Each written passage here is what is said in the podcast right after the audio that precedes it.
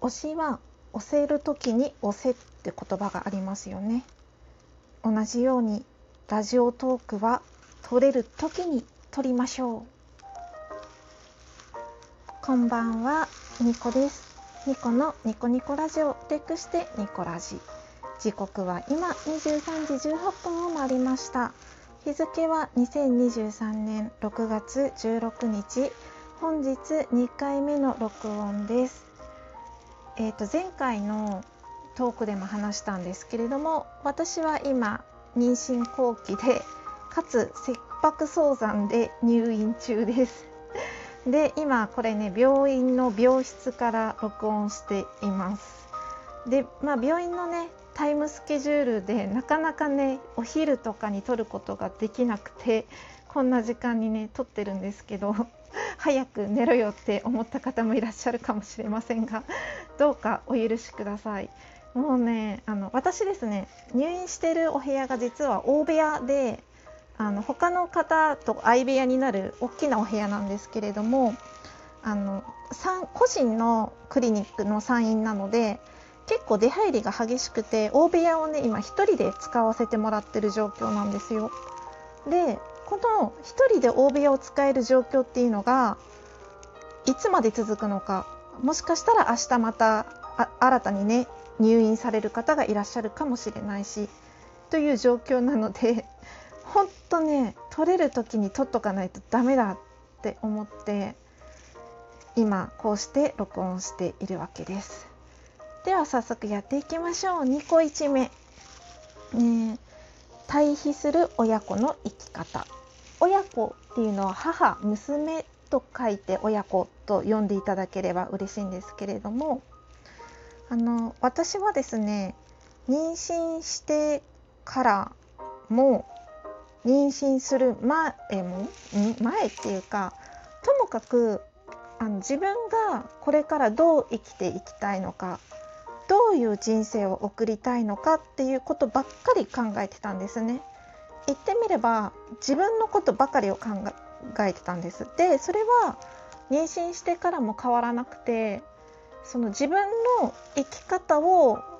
どう子供に見せるかみたいなのが私の課題になっていたような気がしますだから結局自分がどう生きるかでその背中をあの自分の子供に見せてあの人生っていいなって思ってほしいなっていう思いがありました。で私の母ですね。母の生き方はあのともかく他人に尽くす人生っていうのがぴったりだなって思っていてで他人に尽くす人生ってどういうことかっていうとまあ私アラフォーなんですけれども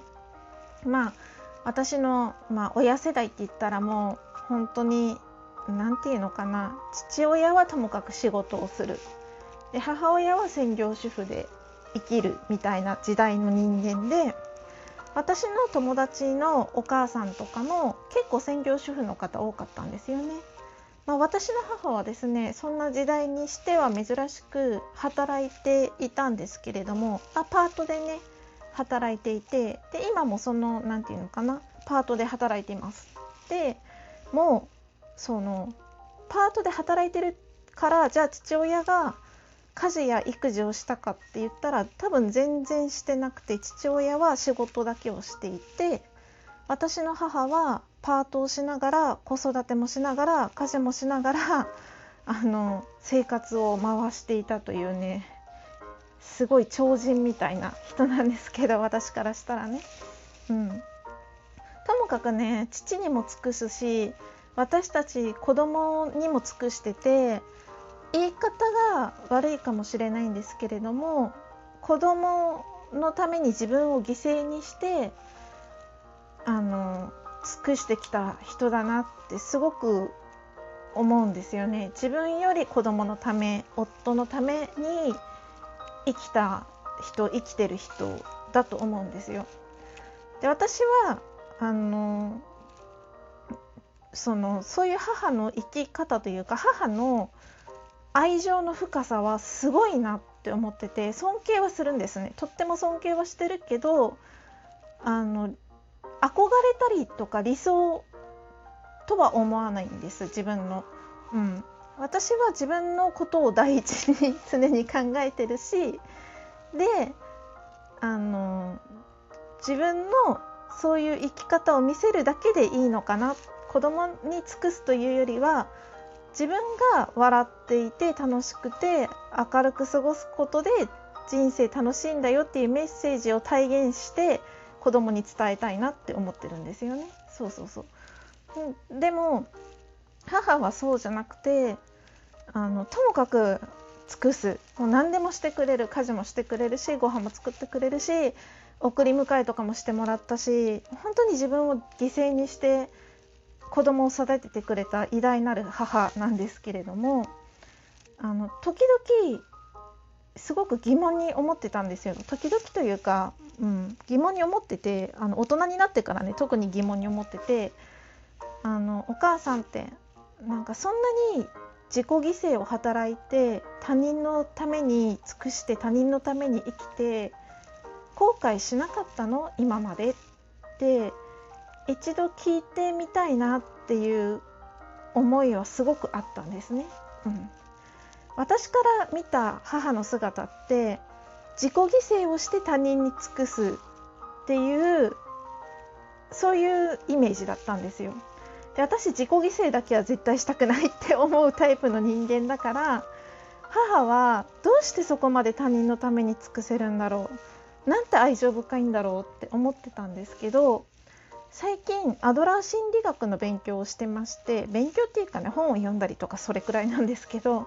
そこにねあの他者貢献っていうキーワードがあったんですよ。であの他者貢献って何かっていうとあの他者に貢献することなんですけれども単純にね。そうで他者貢献することが実はあの自分の価値を見いだす一つの生き方というかそれがあの幸せなんだと、まあ、言ってみればアドラーはあの他者貢献とは私を捨てて誰かに尽くすことじゃなくてむしろ私の価値を実感するためにこそなされるものだっていうふうに提言していて目から鱗だったんですよね。びっくりしました。うん、あの誰かに尽くすことで人は幸せになれるんだとで自己犠牲ではないんだよそれは決して自己犠牲ではない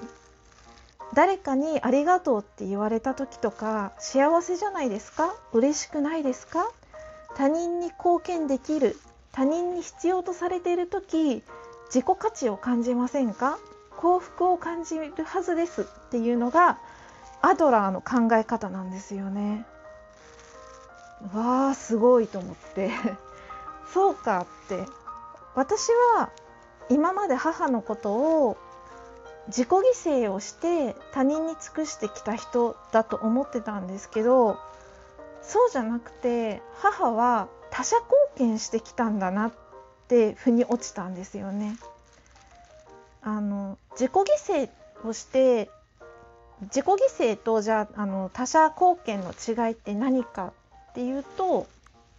あの行動は同じなんですよ。例えば電車の中であのお年寄りの方に席を譲ったとします。行動は一緒です。ただ思考のパターンが違うんですよね。パターン A はああ私いいことしたな。お役に立ててよかったな。嬉しいな。これが他者貢献でパターン B ですね。自己犠牲の場合はあ席譲ったのにありがとうも言われなかった。席譲るんじゃなかった。自分も疲れてるのに。みたいな。要は他人からの見返りですね。ありがとうっていう言葉とか感謝の気持ちや行動とかを求めて尽くすことを自己犠牲って言うけど別に何の見返りも求めてない そう何の見返りも求めてないで他人にに尽くすことを他者貢献って言うそうです。で私の母は多分何の見返りも求めない人なんだなって思ったんですよね。そう私たちに尽くすことが普通にし、えーと、母の幸せにつながっていたんじゃないかなって思います。見返りを求めないであの何て言うのかな他人に尽くすことができるってすごいなって 思います。そもそもあの私は自己肯定感が低いとか心理学的な勉強とかをしてるんですけど母はおそらく自己肯定感っていう言葉さえ知らないし知らないけど知らないからこそ自己肯定感も高いし何て言うのかな自己犠牲なんて思ったこともないと思うんですよね。でただ私たちのお世話をしてるのがまあそれはね人間だからずっと幸せとかじゃなかったと思いますよ反抗期の私に対してイライラしたこととか兄に対して手を焼いたこととかもあったと思うしなんだこいつらって思思ったこともあると思うんですよ私たち子供や夫に対してね。でもトータル的に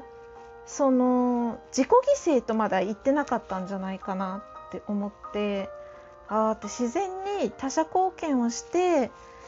まあこの子たちがいるから頑張れるとかこの子たちがいるからなんだろうな生活にメリハリができるみたいな感じで生きてきたんだなってそんな風に思ったんですよね。だから私は結局その母は自己犠牲をして他人に尽くしてきた人っていう風に思ってたのが今回アドラー心理学を学んであそうか母は他者貢献をしてきて幸せに生きてきた人なんだなっていうふうにイメージが覆ったっていうのが大きな発見でした最後までお付き合いいただいてありがとうございました。